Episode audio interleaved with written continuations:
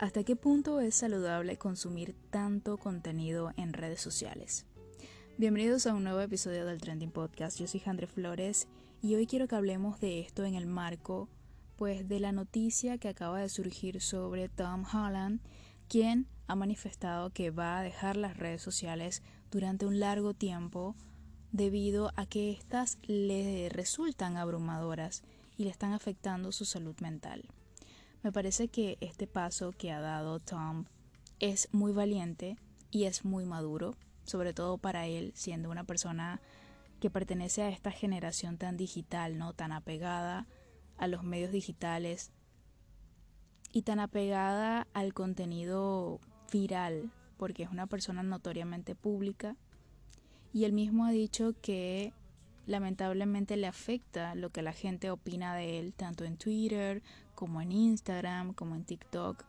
Y esto me ha llevado a pensar que lo que le sucede a Tom Holland realmente nos puede ocurrir a todos.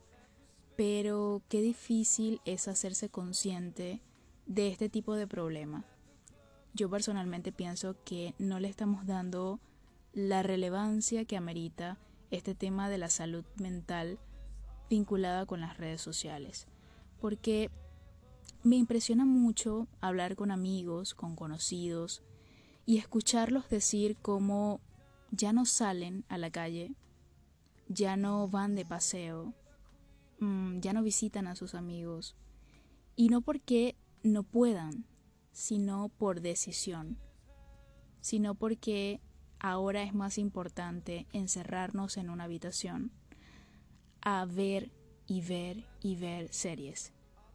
De cualquier, de cualquier plataforma mm, eh, de streaming, pero la gente ya está como, y bueno, digo la gente porque de esto sí he tratado de escapar, ¿no? He tratado de no dejar que me consuman las plataformas de streaming, de hecho no tengo plataformas de streaming.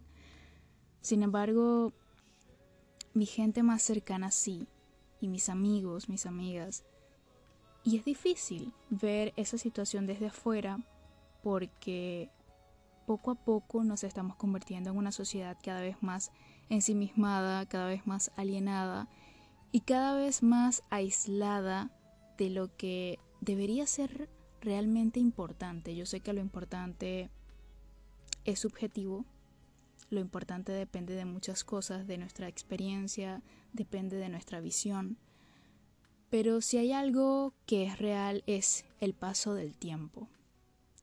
Esto que llamamos vida está configurada por una línea de tiempo que cada día se agota más y cada día se acorta más. Y estaba leyendo yo esta noticia de Tom Holland y se me vinieron todas estas reflexiones a la cabeza. Y quise compartirlas con ustedes y bueno, si no se han dado cuenta, no estoy en mi estudio de grabación.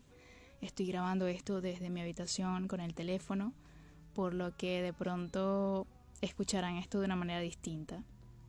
Tampoco tengo acá presente mi, micrófono de siempre y, y no, no me importó mucho este aspecto técnico, aunque estoy acostumbrada a entregarles mucha calidad. Pero este tema me tocó tanto a las fibras que no pude esperar a llegar al estudio a grabarles porque siento que este tema, como les dije anteriormente, no está teniendo la relevancia que debería. Yo quisiera hacerles una pregunta. ¿Cuánto tiempo pasan ustedes en redes sociales consumiendo contenido?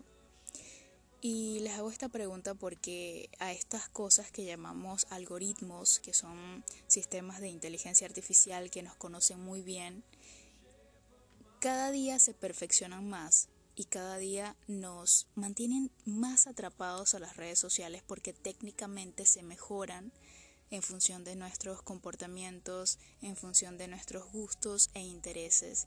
Y yo me estaba preguntando hasta qué punto esto es bueno, hasta qué punto esto es positivo, ¿no?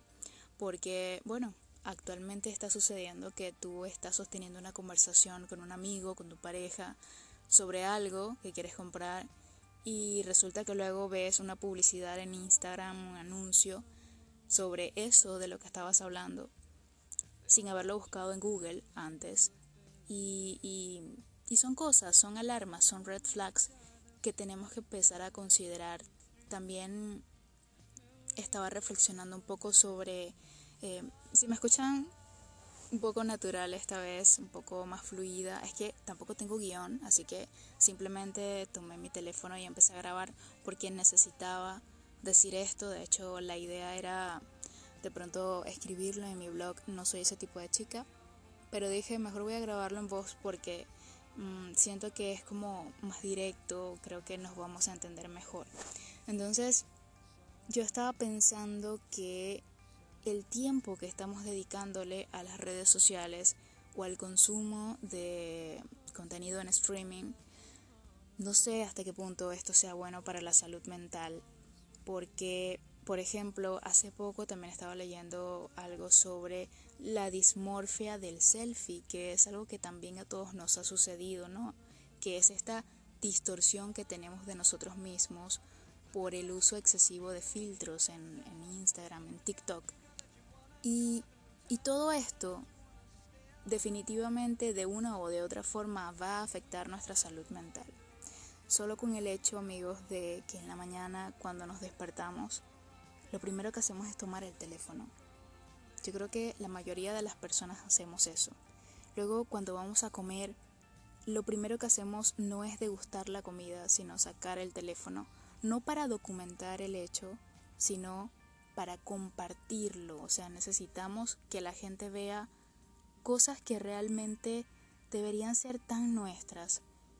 Eh, por ejemplo, cuando vamos a un concierto, los conciertos actualmente están llenos de cámaras. Parece que las personas están allí, pero no están al mismo tiempo. Es muy extraño y, y no sé, siento que que nos hace falta mirarnos, ¿no? Mirar nuestro comportamiento y mirar cómo las redes sociales se están convirtiendo como, como en un ser que nos está rodeando con unos tentáculos muy grandes, de los cuales parece que no nos podemos zafar porque primeramente estamos sesgados. Entonces, eso era lo que quería decirles, amigos. Quería traerles esta reflexión y decirles que las redes sociales parece que son gratis, pero pero yo creo que no.